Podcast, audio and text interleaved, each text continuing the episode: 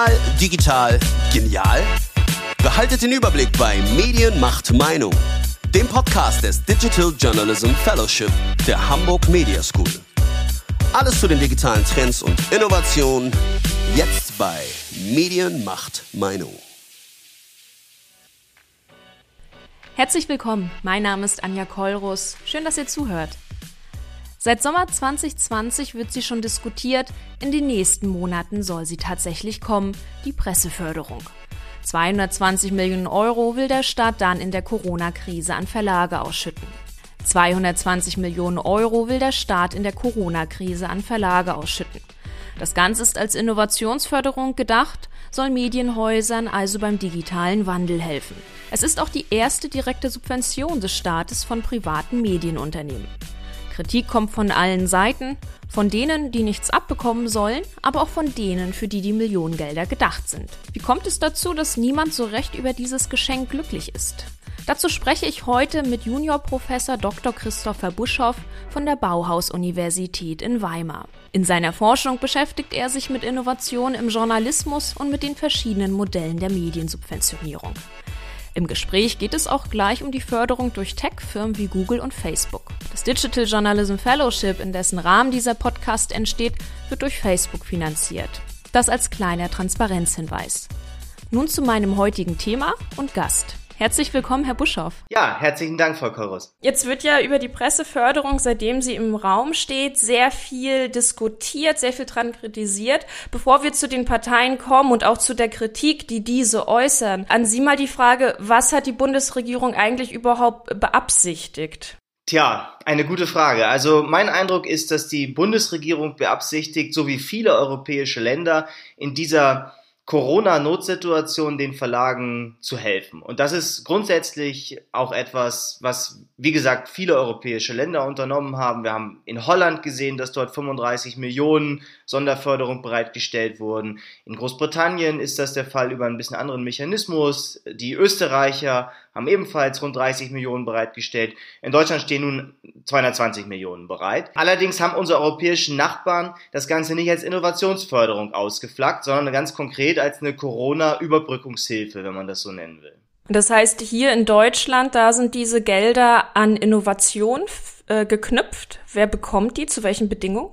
So ist es. Also die sogenannte Bundespresseförderung ist ein Vehikel, das muss man vielleicht die Geschichte auch ein bisschen kennen. Ähm, anfangs war das geplant im Jahr 2019 vor Corona als eine Zustellförderung, damit die Verlage ihre sehr teure Zustellung der Printexemplare weiterhin bewerkstelligen können, auch in Regionen, wo das kaum mehr so richtig finanziell tragfähig ist. Äh, da gab es aber immer Streitigkeiten. Der Bund hatte 40 Millionen Euro den Verlagen versprochen. Die haben gesagt, wir brauchen eher 400 Millionen Euro. Man hat sich nicht so recht einigen können. Dann kam Corona und dann war plötzlich mehr Geld da. Nun sind es rund 200 äh, Millionen geworden, die aber eben nicht mehr als Zustellförderung bereitgestellt werden, sondern eben für Innovationsförderung. Hier ist allerdings wichtig, dass weiterhin nur etablierte Verlage und solche mit Abonnementzeitungen Zeitschriften und Anzeigenblättern gefördert werden können. Also weiterhin geblieben ist dieses Kriterium der Bindung an die Druckauflage. Das kommt eben, das für den Hintergrund aus dieser Idee der Zustellförderung. Also man hat im Grunde genommen, so kann man es sagen, jetzt das Label Innovationsförderung, Digitalisierungsförderung, weil es eben schick und modern klingt, gewissermaßen auf eine eigentlich als Zustellförderung geplanten Fördermechanismus raufgeklebt. Diese Zustellförderung damals, die rührte ja daher, dass die Zeitungszusteller, die Mitarbeiter einen Mindestlohn haben. Das wird zu teuer für die Verlage, deswegen wollten sie ja diese Unterstützung haben. Jetzt ist die Politik nach Corona umgeschwenkt ähm, zu dieser Innovationsförderung. Sie haben zu diesem Thema sich in Deutschland umgeschaut. Brauchen Verlage so eine In Innovationsförderung? Also grundsätzlich ähm, ist es so, dass ich der festen Überzeugung bin, dass es an finanziellen Mitteln für die Innovation im Journalismus mangelt. Das heißt, ja, es gibt hier eine Finanzierungslücke und die öffentliche Hand kann einer der Akteure sein, die hier einspringen und finanzielle Mittel zur Verfügung stellen. Allerdings braucht es dafür auch kluge Fördermechanismen und solche, die eben wirklich Innovation und vor allem die aussichtsreichsten innovativen Projekte fördern. All das kann man leider von der jetzt so geplanten Bundespresseförderung in der Form nicht sagen. Wo fördert die vorbei, sag ich mal? Also, ähm, im Grunde genommen ist es so, dass man die Bundespresseförderung kritisieren kann auf mehreren Ebenen. Das eine ist sozusagen die Programmatik, also was soll da eigentlich gefördert werden? Innovation klingt ja erstmal gut und auch richtig. Aber wenn man sich wirklich nur an etablierte Häuser richtet und eben nicht an die neu entstehenden Startups, an gemeinnützige oder gemeinwohlorientierte Neugründungen, die wir in den letzten Jahren ja auch vermehrt im Journalismus sehen, dann lässt man natürlich eine Gruppe oder mehrere Gruppen von doch wichtigen innovationsbetreibenden Akteuren, die nachweisbar ja auch freier sind in ihrer Innovationstätigkeit, die lässt man schlicht und ergreifend außen vor. Auch diese Bindung an Mediengattungen, ich hatte das gerade schon gesagt, ne, so Abonnementzeitungen und so, das ist ja anachronistisch, weil man ja heute in Zeiten von Medienkonvergenz solche äh, Mediengattungen mehr und mehr aufgelöst werden. Also das ist eigentlich überhaupt nicht mehr zielführend. Und es ist auch ein Fehler zu meinen, dass man Qualität mit gedruckt gleichsetzen könnte. Auch das ist sicherlich nicht der Fall. Also von daher kann man das sozusagen schon in den Grundlinien dieser Förderpragmatik nicht verstehen. Und zum anderen hat das ganze Konzept auch Schwächen in äh, der konkreten Anreizstruktur. Denn wir müssen uns vor Augen führen, dass die Mittel vergeben werden sollen nach der Druckauflage. Also das ist in sich schon ein bisschen skurril, dass man sagt, man hat äh, eine Digitalförderung, die dann entsprechend vergeben wird nach Anteil äh, an Druckauflage, den ein Verlag hat. Und wenn man sich das vor Augen führt, wer wird da vorwiegend unterstützt, wer erhält da die größten Innovationsbudgets, das sind diejenigen, die noch hohe Auflagen haben und denen es wirtschaftlich vielleicht gar nicht so schlecht geht, die im Zweifelsfall in den letzten Jahren sogar ihre Druckauflage noch gepflegt haben, soll heißen, die eben nicht so recht bisher ins Digitale investiert haben. Und das ist sicherlich eine erste Fehl Fehlallokation, die ich da sehen würde. Ein zweiter Punkt ist, äh, dass die Liste der Projekte, die man sich da fördern lassen kann, unheimlich lang ist. Darauf hat auch der Gründer von Krautreporter, Sebastian Esser, immer wieder hingewiesen. Ähm, ich finde es auch durchaus problematisch, dass da Beratungsleistungen gefördert werden können. Das sind alles so Aspekte, wo man, äh, wo man sagt, da entstehen letztendlich Mitnahmeeffekte, denn äh, verschiedenste Akteure werden schon Projekte finden, die sie sich da fördern lassen können. Ja, das, was ohnehin geplant war, wird man dann dort einbringen in diese Förderung. Ähm, und der dritte Punkt ist sicherlich, äh, dass dort auf der Liste der förderfähigen Projekte auch einige Sachen stehen, die meines Erachtens die Verlage darin unterstützen, sich aus dem Journalismus herauszuentwickeln. Und genau das Gegenteil will ja diese Förderlinie. Sie will ja eigentlich den Journalismus unterstützen. Zumindest sollte man das meinen. Aber wenn man zum Beispiel die Entwicklung von Rubrikenportalen fördert, wie das hier in dem Förderkonzept vorgesehen ist, dann unterstützt man ja die Verlage bei der Entwicklung aus dem Journalismus heraus, weil dann kein Anlass mehr besteht, überhaupt noch Journalismus zu machen, wenn man jetzt Anbieter von Rubrikenportalen oder E-Commerce-Shops. Also das sind so Probleme. Es gibt dann auch noch ein paar technische Probleme. Das ist jetzt offensichtlich geworden. Das hat auch der Bundesverband äh, der Zeitungsverleger jetzt kritisiert mehrheitlich. Also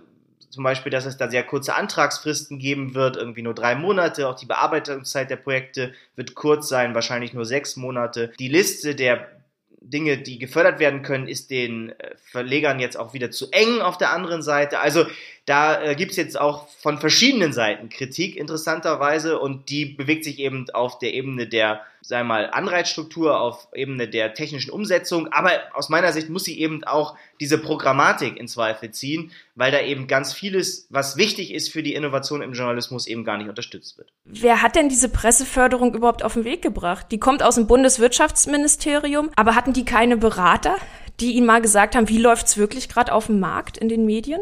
Ja, das ist eine interessante Frage. Also zunächst einmal muss man natürlich sagen, dass diese Förderung in einem unheimlich kurzen Zeitfenster entwickelt wurde, unter natürlich auch sehr speziellen Bedingungen. Also das Bundeswirtschaftsministerium hat ja äh, in der letzten Zeit auch viele andere Sachen zu tun gehabt, so, das ist äh, sicherlich ein wichtiger Aspekt. Auf der anderen Seite muss man aber leider sagen, dass das Bundeswirtschaftsministerium da auch nicht die Expertise hinzugezogen hat, die man hinzuziehen hätte können. Also wir haben seit Jahrzehnten in unseren europäischen Nachbarländern Formen von Medienförderung. Man hat diese internationale Expertise nicht dazugeholt. Man hat auch keine wissenschaftliche Expertise hinzugeholt. Man hat im Grunde genommen eigentlich nur die Verlegerverbände angehört. Da gibt es auch eine kleine Anfrage der Fraktion der Linkspartei im Deutschen Bundestag, die das sehr klar offenlegt, mit wem da eigentlich gesprochen äh, wurde. Und das sozusagen zeugt natürlich davon, dass diese Förderlinie doch sehr stark von, sei mal, Vertretern mit Eigeninteressen auch letztendlich mitgestaltet werden konnte und nach deren Interessen vorwiegend ausgestaltet wurde und dass jetzt neutrale Expertise weniger Einbezug erfahren hat. Man muss vielleicht noch einen Punkt dazu sagen, da das Ganze ja vom Bund kommt und der Bund ja in Deutschland nicht für die Medienpolitik verantwortlich ist, im föderalen System sind da die Länder verantwortlich, kann das Ganze jetzt keine explizite Journalismusförderung sein, sondern es handelt sich in der Tat um eine Verlagsförderung und auch um eine Wirtschaftsförderung. Aber dennoch wäre doch mein Anspruch dahinter schon zu sagen, dass es äh, nicht darum gehen kann, diese Verlage zu fördern als Wirtschaftsunternehmen, sondern weil sie eben Träger äh, von Journalismus und da eines ganz wichtigen demokratiepolitisch relevanten Gutes für unsere Gesellschaft sind. Und das muss doch der zentrale Grund sein. Und so argumentiert im Übrigen auch dieses Förderkonzept des Bundeswirtschaftsministeriums. Im gleichen Moment sagt man aber, naja, eigentlich ist es Wirtschaftsförderung und der Journalismus ist zwar wichtig, aber nicht entscheidend an dieser Stelle. Und das ist natürlich ein Problem, weil was wir brauchen, ist in der Tat eine Innovationsförderung für den Journalismus, der nicht gebunden ist an einzelne Unternehmensformen oder Mediengattungen wenn Sie jetzt mal schauen, also wir haben es ja gerade schon angesprochen, auch die Auflagen sind an diese Förderung geknüpft. Wenn man es äh, überspitzt sagt, die Großen kriegen auch das Geld oder auch die, die Digitalisierung so ein bisschen verschlafen haben, im Gegensatz zu den digitalen Medien-Startups, die sich, sag ich mal, mit eigener Kraft aufgebaut haben. Gibt es denn auch einen guten Punkt an dieser Presseförderung für Sie? Naja, prinzipiell zu begrüßen ist natürlich, dass innerhalb der Medienpolitik jetzt dieses Thema auf die Agenda gekommen ist. Ich denke, dass wir auf kurz oder lang nicht drum herumkommen, auch in Deutschland stärker über die Frage zu sprechen, wie die öffentliche Hand sich in der Unterstützung des demokratiepolitisch relevanten Journalismus engagieren kann. Das ist in unseren europäischen Nachbarländern, das habe ich eben schon gesagt, überhaupt keine Frage. Dort ist das seit Jahrzehnten der Fall. Wir in Deutschland hatten immer den Vorteil, dass wir einfach einen großen Medienmarkt haben, wo diese Form der Unterstützung privatwirtschaftlicher Anbieter bislang einfach nicht relevant war. Aber wir merken jetzt, und Corona beschleunigt das Ganze eben dann auch nochmal, gerade jetzt auf der Ebene des Lokaljournalismus, äh, aber beispielsweise eben auch im Bereich vor allem der Innovationsfähigkeit der äh, journalistischen Akteure, da merken wir einfach, dass es Defizite gibt, wo dann beispielsweise Unternehmen wie Google in eine Lücke vorstoßen können. Google hat ja mit seiner Digital News Initiative in Deutschland mehr als 20 äh, Millionen Euro ausgegeben von 2015 bis 2019, viel Geld für die Innovationsentwicklung äh, im journalistischen Ökosystem bereitgestellt. Das war ein ganz wichtiger Treiber dafür, dass viele Innovationsprojekte überhaupt in Verlagen und auch in Neugründungen überhaupt erstmal auf den Weg gebracht werden konnten. Und das sozusagen unterstreicht eben, wie wichtig es ist, dass Mittel da sind für Innovationsentwicklung. Und da muss die öffentliche Hand, da bin ich fest überzeugt, in Zukunft eine Rolle spielen. Und ein erster wichtiger Schritt ist, dass wir jetzt zumindest mal drüber reden und dass es eine Förderlinie gibt. Aber wie sie umgesetzt wird und wo diese rund 220 Millionen Euro jetzt hinfließen und wie sie verteilt werden, das ist leider doch eine erhebliche vertane Chance. Das muss man leider so festhalten. Diese Presseförderung gilt ja jetzt auch so als die erste Subvention des Staates äh, privater Medienhäuser. Ist das vielleicht auch ein Grund, so dass man sich damit schwer tut, weil man irgendwie doch die Objektivität und Neutralität natürlich bewahren möchte und sich nicht vorwerfen lassen möchte, wir greifen irgendwie in die Inhalte dieser Medienhäuser und Organisationen ein? Das ist natürlich nicht die erste äh, Subvention. Es gab immer schon einen reduzierten äh, Mehrwertsteuersatz. Das ist eine indirekte äh, Subvention, die Sie da schon hatten. Aber Sie haben recht, es ist die erste Form des direkten finanziellen Bereitstellens von Mitteln durch die öffentliche Hand. Und diese Diskussionen sind natürlich richtig und auch das Bundeswirtschaftsministerium unterstreicht eben, äh, dass die redaktionelle Autonomie nicht gefährdet sein darf. Da bin ich auch natürlich vollständig von überzeugt, dass das genau richtig ist, dass man das explizit herausarbeitet und unterstreicht. Es ist dennoch ein bisschen schade, dass man im Deutschen Bundestag jetzt vor der Einführung dieser ersten direkten finanziellen Unterstützung gar keine Debatten gehabt hat, dass man nicht darüber geredet hat, äh, inwiefern das ausgestaltet werden äh, kann. Das ist ein bisschen bedauerlich, äh, muss man leider sagen. Ähm, Im gleichen Moment bin ich allerdings skeptisch, wenn ich die Argumente höre, dass eine solche direkte finanzielle Unterstützung von Seiten der öffentlichen Hand eigentlich automatisch in eine Abhängigkeit vom Staat führen muss. Das ist aus meiner Sicht so nicht belegt, wenn wir uns die skandinavischen Länder in Europa anschauen, die ja seit Jahrzehnten eine solche Form der Förderung betreiben, auch direkte finanzielle Unterstützung geben, dann ist es ja so, dass diese Länder in den Rankings der Pressefreiheit immer noch ganz, ganz weit oben rangieren. Also soll heißen, dass es einen automatischen Zusammenhang zwischen sozusagen Verlust von Autonomie und staatlicher Unterstützung gibt, das können wir so nicht feststellen. Das heißt, hier handelt es sich in gewissermaßen vielleicht auch um eine Art von Totschlagargument, das gerne von Seiten der Verlage immer in die Diskussion geführt wird. Denn wo stehen wir denn am Ende dieser Diskussion? Dann stehen wir bei der Frage, welche Art von Journalismus ist denn wirklich unterstützenswert? Welche ist denn wirklich so qualitätsvoll, und für die Demokratie relevant, dass sie eben Unterstützung erfahren muss. Und dass die Verlage diese Diskussion nicht führen wollen, ist ja völlig nachvollziehbar, weil dann stellt man vielleicht fest, dass viele der Zeitschriften, die jetzt auch unterstützt werden können durch die Bundespresseförderung,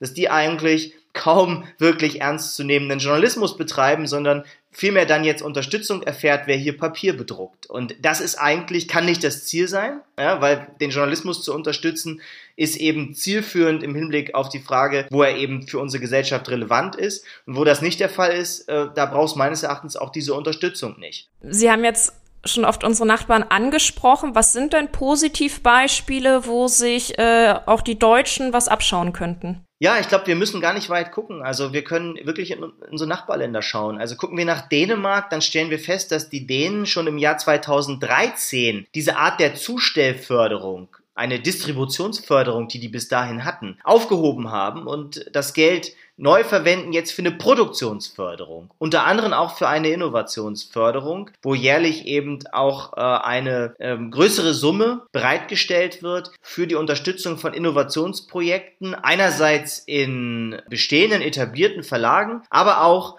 bei der Anschubfinanzierung journalistischer Neugründungen, denen geholfen wird, erstmal überhaupt auf die Beine zu kommen. Also das heißt, die Dänen haben eigentlich das, was wir jetzt einführen, ne? so eine sozusagen stärker an, an der Distribution, an Auflage gekoppelte Förderung, haben die schon vor acht Jahren im Grunde genommen abgeschafft und ersetzt durch eine zukunftsgewandtere Förderung. Oder nehmen Sie die Holländer, die nochmal ganz anders rangehen. Da gibt es ein relativ kleines Budget. Der Stimulierungsfonds für die Journalistik, was dort die zentrale Institution ist, die haben einen Accelerator geschaffen, also wirklich einen Gründungsbrutkasten, wenn man so will, ähm, der mit 750.000 Euro im Jahr auskommen muss, der aber ganz gezielt Menschen anspricht, die ein Problem im Journalismus identifiziert haben und die noch nicht so sehr sagen, das ist meine Idee, dieses Problem zu lösen, sondern die den Willen und das Engagement zeigen, dieses Problem lösen zu wollen. Und dann in diesem ähm, Gründungsprogramm unterstützt werden, dabei eine, ein Konzept zu entwickeln, wie sie das Problem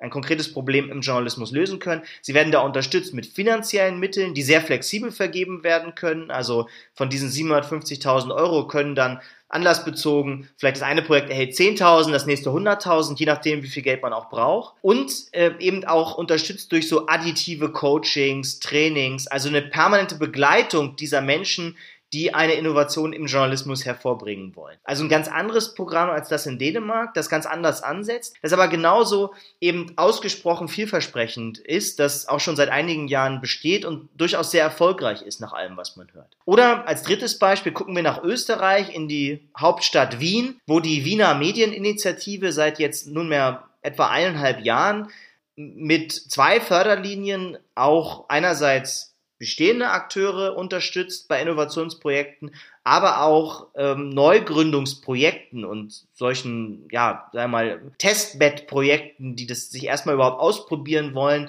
in der Förderlinie Medienstart rund 10.000 Euro bereitstellt. In der größeren Förderlinie gibt es da 100.000 Euro. Auch das ein sehr interessantes Modell. Ich sollte dazu sagen, dass ich dort als Juror in der Jury sitze und selber damit auch die Auswahl der Projekte, die da gefördert werden, äh, unterstütze und äh, das für, für, volle Transparenz nur, ja. Aber es ist auch wirklich ein, ein interessantes ähm, Konstrukt, das eben verstanden hat und all diese Projekte haben im Grunde genommen ein paar Gemeinsamkeiten. Also zunächst einmal sind sie wettbewerblich und selektiv angelegt. Das heißt, es werden nur die besten Projekte gefördert, es werden nicht alle mit der Gießkanne gefördert. Ähm, es wird nicht dauerhaft an den Tropf des Staates gehängt, sondern man gibt Anschubfinanzierung, bis ein Projekt dann im besten Falle auf eigenen Beinen stehen kann und sich selber tragen kann. Das muss ja das Ziel sein, wenn man privatwirtschaftliche Akteure mit einer Innovationsförderung unterstützt dass diese dann danach ein besseres Geschäft, ein auskömmlicheres Geschäft haben und wieder auf eigenen Beinen stehen können. Und vor allem ist es so, dass sich diese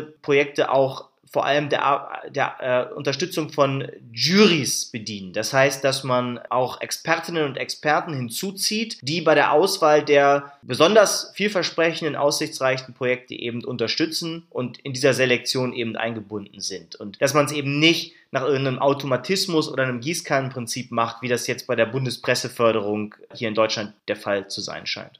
Es gibt ja in, in, Österreich, wo Sie es gerade angesprochen haben, jetzt nicht nur ja die Medieninitiative, sondern ich glaube, der Staat fördert ja generell, gibt Subventionen raus. Und da klingt immer ja so ein bisschen mit diese, diese Art der Hofberichterstattung, dass beispielsweise regierungsnahe Zeitung wie die Kronenzeitung mehr Gelder erhält. Was sind denn, also wo muss man auch vielleicht ein bisschen drauf achten? Ja, absolut. Sie sprechen das an und das ist ein sehr, sehr richtiger und wichtiger Punkt. Österreich ist, glaube ich, ähm, sowohl mit seinen positiven Seiten als auch mit seinen negativen Seiten ein wichtiges Vorbild für Deutschland. Also wir dürfen auf gar keinen Fall die Fehler machen, die Österreich gemacht hat. Wir müssen uns aber an den Projekten, die jetzt äh, aus diesen Erfahrungen in Österreich, aus den Problemen Erfahrungen heraus entstanden sind, an denen können wir uns dann schon orientieren, ja. Aber Sie haben völlig recht, es gibt, da muss man natürlich differenzieren, es gibt in Österreich dieses Wiener Projekt, das ich gerade ansprach, dieses Wiener Experiment, wenn man so will, das wirklich hervorzuheben ist, weil es eben sehr viele positive Seiten hat. Ähm, auf der anderen Seite gibt es eben in Österreich beispielsweise auch eine ganz starke Unterstützung durch Werbung und Anzeigen, die staatliche Akteure, vorwiegend Ministerien, in äh, Zeitungen und Zeitschriften schalten. Und äh, da ist in der Tat die Gefahr sehr nahe, weil das ein sehr intransparentes Verfahren ist, dass die Ministerien vor allem dort Werbung schalten, wo sie eben auch ihre politische Gesinnung sehen. Also gerade in den Zeitungen, äh, die ihnen vielleicht politisch näher stehen. Und das ist natürlich eine Art von, wie das im, in der englischen Forschung genannt wird, Media Capture, also dass sich der Staat gewissermaßen versucht, äh, der Presse sozusagen als ein Vehikel zu bedienen. Und das darf natürlich nicht passieren. Und in Deutschland müssen wir da auch höllisch aufpassen, dass wir nicht in diese sehr, sehr problematische Form der Medienförderung geraten. Vielleicht nur als Beispiel. In Großbritannien hat man sich entschieden, im vergangenen Jahr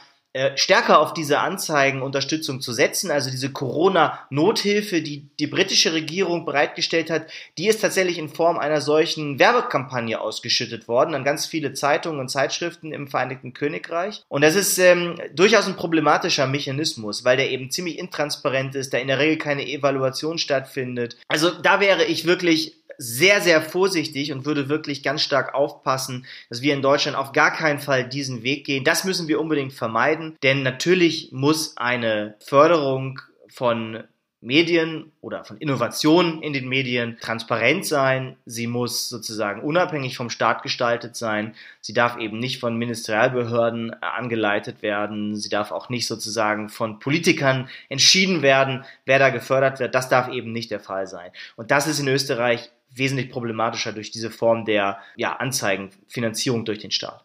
Dann stellt sich ja jetzt so ein bisschen die Frage, geht es nicht vielleicht auch ohne den Staat? Gibt es Innovationsfördermöglichkeiten, die, wo wir auch ohne diese Gelder auskommen, wo sich vielleicht die Branche auch selbst helfen kann? Naja, ja, also mein Kollege Christian Wellborg und ich, wir haben ja vergangenes Jahr eine Studie zur Innovationslandschaft des Journalismus in Deutschland gemacht und der Befund ist schon, problematisch, würde ich sagen. Also die Erkenntnis ist, es gibt schon einen erheblichen Mangel an finanziellen Mitteln für die Innovationsentwicklung im Journalismus. Wenn wir uns die verschiedenen potenziellen Förderer anschauen, dann äh, stellen wir zum Beispiel fest, dass Stiftungen, äh, die ja auch eine wichtige Rolle hier spielen könnten, sehr, sehr zurückhaltend sind bei der Unterstützung von Journalismus in Deutschland. Eine sehr, sehr geringe Zahl. Ich glaube, es gibt irgendwie 22.000 Stiftungen in Deutschland, irgendwie 86 davon unterstützen Journalismus. Also es ist eine sehr, sehr geringe Zahl, die wir da sehen. Wir, wir sehen auch, dass die privatwirtschaftlichen Akteure, also schauen wir uns die Verlage mal direkt an, äh, die Erkenntnis ist, dass viel der Innovationsbudgets im digitalen Bereich eher in kerngeschäftsfremde, journalismusferne Bereiche gegeben werden. Das heißt dann eher doch in den Aufbau von Rubrikenportalen oder E-Commerce angeboten und eben weniger in Innovationsprojekte im Journalismus. Da ist die Innovationsleistung sehr, ja, schleichend, sehr inkrementell tatsächlich nur. Und ähm, all das sind sozusagen Indizien, die schwierige, problematische Situationen skizzieren. Da habe ich vorhin schon gesagt, ein Unternehmen wie Google oder, oder Facebook, die können dann in diese Lücke vorstoßen und sagen, hier sind wir, wir unterstützen euch als Ökosystem, wir stellen Mittel bereit, mit denen ihr dann innovieren könnt. Ähm, aber ob das, das sozusagen die beste Lösung ist, da bin ich mir auch unsicher. Entsprechend denke ich schon, dass die öffentliche Hand, äh, da kommen wir wohl nicht drum herum, eine Rolle spielen muss, aber eben mit klugen Fördermechanismen, die tatsächlich die vielversprechendsten Konzepte unterstützen und die vor allem staatsfern organisiert sind. Das sind mir schon auch zwei ganz, ganz wichtige Aspekte, die ich hier nochmal betonen will. Wir haben ja heute schon drüber gesprochen, dass so ein bisschen die Bundesregierung einzelne Sachen verschlafen hat, vielleicht auch nicht mit den richtigen Leuten gesprochen hat. Wenn sich die Regierung jetzt an Sie wenden würde, was wären da so Ihre, Ihre Tipps nochmal, um das Ganze nochmal voranzubringen, um das Ganze, diese Presseförderung wirklich auch innovativ zu gestalten? Ja, ich glaube, wenn wir eine Innovationswirkung tatsächlich erzeugen wollen mit so einer Förderung, dann dürfen wir sie eben nicht als halbgare, umgelabelte Zustellförderung sehen, sondern wir müssen uns tatsächlich orientieren an den Good Practices von Innovationsförderung äh, im Medienbereich, den zum Beispiel unsere äh, europäische Nachbarn so an den Start bringen. Also das heißt für mich, wir brauchen eine wettbewerbliche Förderung, die wirklich die besten, vielversprechendsten Konzepte in die Unterstützung nimmt. Da müssen auch Akteure nicht gefördert werden. Ja, das muss offen sein, sowohl für Neugründungen als auch für die etablierten Häuser. Wir müssen überall dort, wo Journalismus entsteht, letztendlich fördern und unterstützen. Ähm, wir brauchen eine geduldige Förderung. Wir wissen das, dass solche Innovationsprojekte im Journalismus nicht von heute auf morgen funktionieren, sondern dass es da durchaus für Reichweitenaufbau und so weiter durchaus Zeit braucht. Das heißt, wir müssen äh, schauen, dass wir auch etwas länger unterstützen, aber nicht dauerhaft. Also das ist mir wichtig. Das Ganze darf eine Anschubfinanzierung sein. Sie muss sozusagen den Akteuren helfen, selber auf die Beine zu kommen, aber sie darf sie nicht dauerhaft an den Tropf des Staates hängen. Und dann ist mir ebenfalls wichtig, das ist, glaube ich, etwas, was wir aus Holland lernen können äh, und auch generell aus der Innovationsforschung. Es braucht eben diese Unterstützung mit additiven Trainings, Coachings, Schulungen, weil wir wissen, und das ist auch ein Befund unseres Gutachtens, dass die Innovationskompetenz häufig auf Seiten der journalistischen Akteure gar nicht so ausgeprägt ist. Wir müssen uns das vor Augen führen. Das ist eine Branche, die lange Zeit nur ein Produkt und ein Geschäftsmodell hatte, die keine Forschung und Entwicklungsabteilungen hatte. Und hier muss man schon auch teilweise grundlegender ansetzen und helfen, auch überhaupt Innovationsfähigkeit in den Unternehmen zu entwickeln. Das heißt, wir brauchen nicht alleine das Geld. Es genügt nicht nur das Geld vor die Tür zu kippen, sondern man muss den Akteuren auch dabei helfen, dieses Geld dann sinnvoll und zielführend einzusetzen. Das wären meine Hinweise, meine Empfehlungen äh, die auf Basis unserer wissenschaftlichen Evidenz, die jetzt in der Form vorliegt, eben gegeben werden können die leider dann wohl nicht rechtzeitig gehört werden von der Regierung. Die Presseförderung soll ja schon in den nächsten Monaten angeschoben werden. Ob sich dann ihre Kritik auch in der Realität bewahrheitet, werden wir dann sehen. Herzlichen Dank für das Gespräch, Herr Buschoff. Vielen herzlichen Dank auch von meiner Seite. Das war die aktuelle Folge von Medienmacht Meinung, den Podcast des Digital Journalism Fellowship der Hamburg Media School. Ich hoffe, wir hören uns auch beim nächsten Mal. Bis dahin, tschüss.